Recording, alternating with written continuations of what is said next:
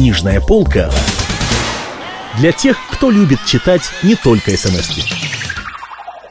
17 мгновений весны. Юлиан Семенов. Избранная. У микрофона Александр Яковлев. Первые попытки контактов с Западом Шелленберг предпринял в 1939 году. Он начал вести сложную игру с двумя английскими разведчиками – с Бестом и Стефансом. Наладив связь с этими людьми, он хотел не только предстать перед ними в качестве руководителя антигитлеровского заговора генералов, но и полететь в Лондон, где войти в контакт с высшими чинами английской разведки, Министерства иностранных дел и правительства. Официально выстраивая провокацию против Великобритании, он тем не менее хотел прощупать возможность серьезных контактов с Даунинг-стрит – но накануне вылета в Лондон Шелленбергу позвонил Мюллер. Срывающимся голосом Гиммлер сказал, что на фюрера только что совершено покушение в Мюнхене. Фюрер наверняка считает, что это дело рук английской разведки, и поэтому необходимо англичан и Беста и Стефанса выкрасть и привезти в Берлин. Шелленберг устроил громадный спектакль в Энло в Голландии. Рискуя жизнью, он выкрал Беста и Стефанса – их допрашивали всю ночь, и так как потом стенографист потом перепечатывал протоколы допросов английских разведчиков на специальной пишущей машинке, где буквы были в три раза больше обычных, Шелленберг понял, что все эти материалы немедленно уходят к фюреру. Он не мог читать мелкий шрифт, он мог читать только большие, жирно пропечатанные буквы.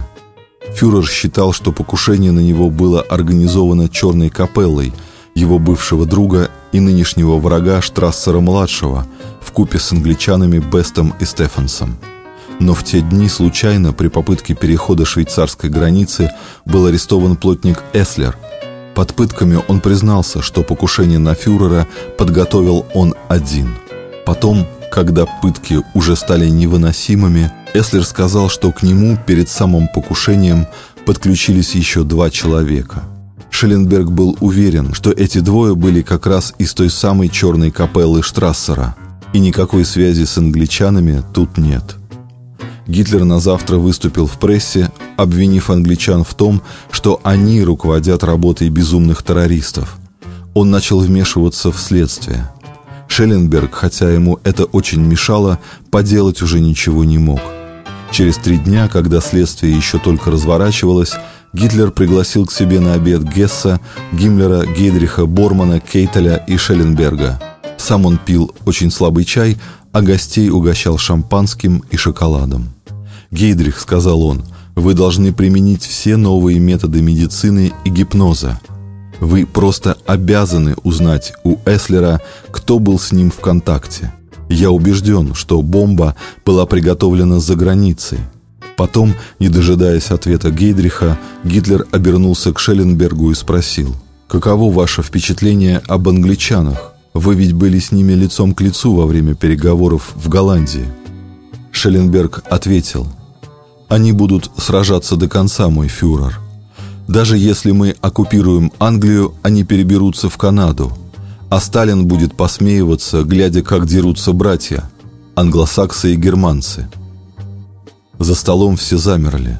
Гиммлер, вжавшись в стул, стал делать Шелленбергу знаки, но тот не видел Гиммлера и продолжал свое. «Конечно, ничего нет хуже домашней ссоры», задумчиво, не рассердившись, ответил Гитлер. «Нет ничего хуже ссоры между своими. Но ведь Черчилль мешает мне.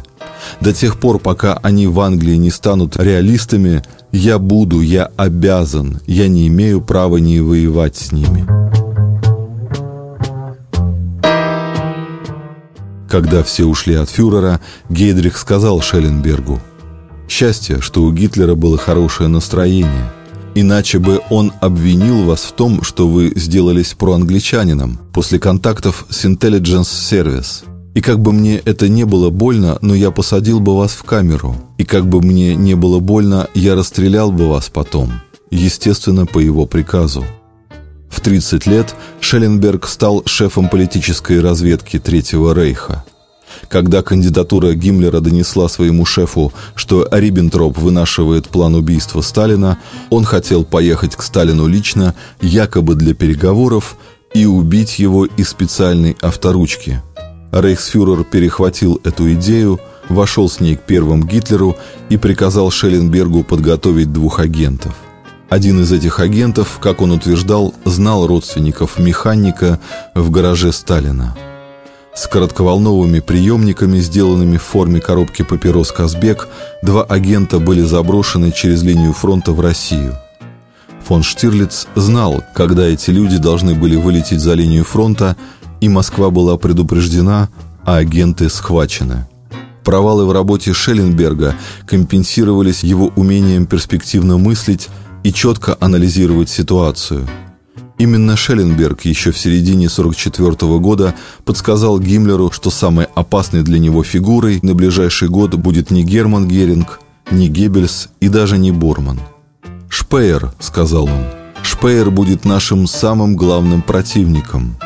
Шпеер – это внутренняя информация об индустрии и обороне. Шпеер сейчас – обергруппенфюрер СС. Шпеер – это Министерство вооружения. Это тыл и фронт. Это в первую голову концерн ИГ.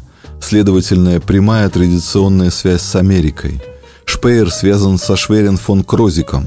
Это финансы. Шверен фон Крозик редко когда скрывает свою оппозицию практике фюрера. Не идеи фюрера – а именно его практики.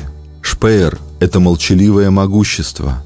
Та группа индустрии, которая сейчас создана и которая занимается планами послевоенного возрождения Германии.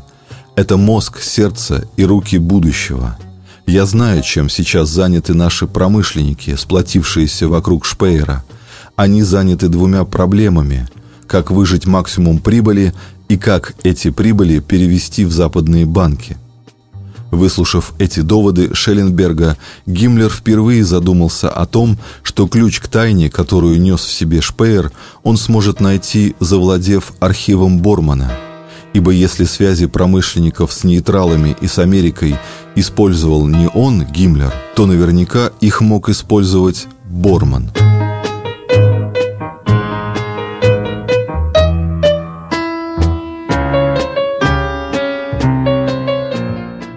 18 февраля 1945 года, 11 часов 46 минут. Шелленберг увидел Штирлица в приемной рейхсфюрера. «Вы следующий», — сказал Штирлицу дежурный адъютант, пропуская Гиммлеру начальника хозяйственного управления СС генерала Поля. «Я думаю, обергруппенфюрер ненадолго. У него локальные вопросы». «Здравствуйте, Штирлиц», — сказал Шелленберг. «Я ищу вас». «Добрый день», — ответил Штирлиц. «Что вы такой усталый?» «Добрый день», — ответил Штирлиц. «Пойдемте ко мне, вы нужны мне сейчас», — сказал Шелленберг. «Я вчера просил приема у рейхсфюрера. Вы придете через час-полтора. Попросите перенести прием, рейхсфюрер будет здесь до конца дня». «Хорошо», — проворчал Штирлиц, — «только, боюсь, это неудобно». «Я забираю фон Штирлица», — сказал дежурному адъютанту Шелленберг. «Перенесите, пожалуйста, прием на вечер. Есть бригаденфюрер». Шелленберг взял Штирлица под руку и, выходя из кабинета, весело шепнул. «Каков голос, а?» Он рапортует, словно актер оперетты, голосом из живота и с явным желанием понравиться. «Я всегда жалею адъютантов», — сказал Штирлиц. «Им постоянно нужно сохранять многозначительность иначе люди поймут их ненужность. Вы не правы. Адъютант очень нужен. Он вроде красивой охотничьей собаки. И поговорить можно между делом, и, если хорош экстерьер, другие охотники будут завидовать. «Я, правда, знал одного адъютанта», — продолжал Штирлиц, пока они шли по коридорам, который выполнял роль импресарио. Он всегда рассказывал о гениальности своего хозяина. В конце концов, ему устроили автомобильную катастрофу — Слишком уж был певуч, раздражало. Шелленберг рассмеялся. «Выдумали или правда?» «Конечно, выдумал», — ответил Штирлиц. Около выхода на центральную лестницу им повстречался Мюллер. «Хайль Гитлер, друзья», — сказал он. «Хайль Гитлер, дружище», — ответил Шелленберг. «Хайль», — ответил Штирлиц, не поднимая руки. Рад видеть вас, чертей. Снова затеваете какое-нибудь очередное коварство? Затеваем, ответил Шелленберг. Почему ж нет? С вашим коварством никакое наше не сравнится, сказал Штирлиц. Мы агнцы Божии в сравнении с вами. Это со мной-то, удивился Мюллер. А впрочем, это даже приятно, когда тебя считают дьяволом. Люди умирают, а память о них остается. Мюллер дружески похлопал по плечу Шелленберга и Штирлица и зашел в кабинет одного из своих сотрудников. Он любил заходить к ним в кабинеты без предупреждения и особенно во время скучных допросов. Пришла информация о русской рации и русской радистке. Книжная полка для тех, кто любит читать не только смс -ки.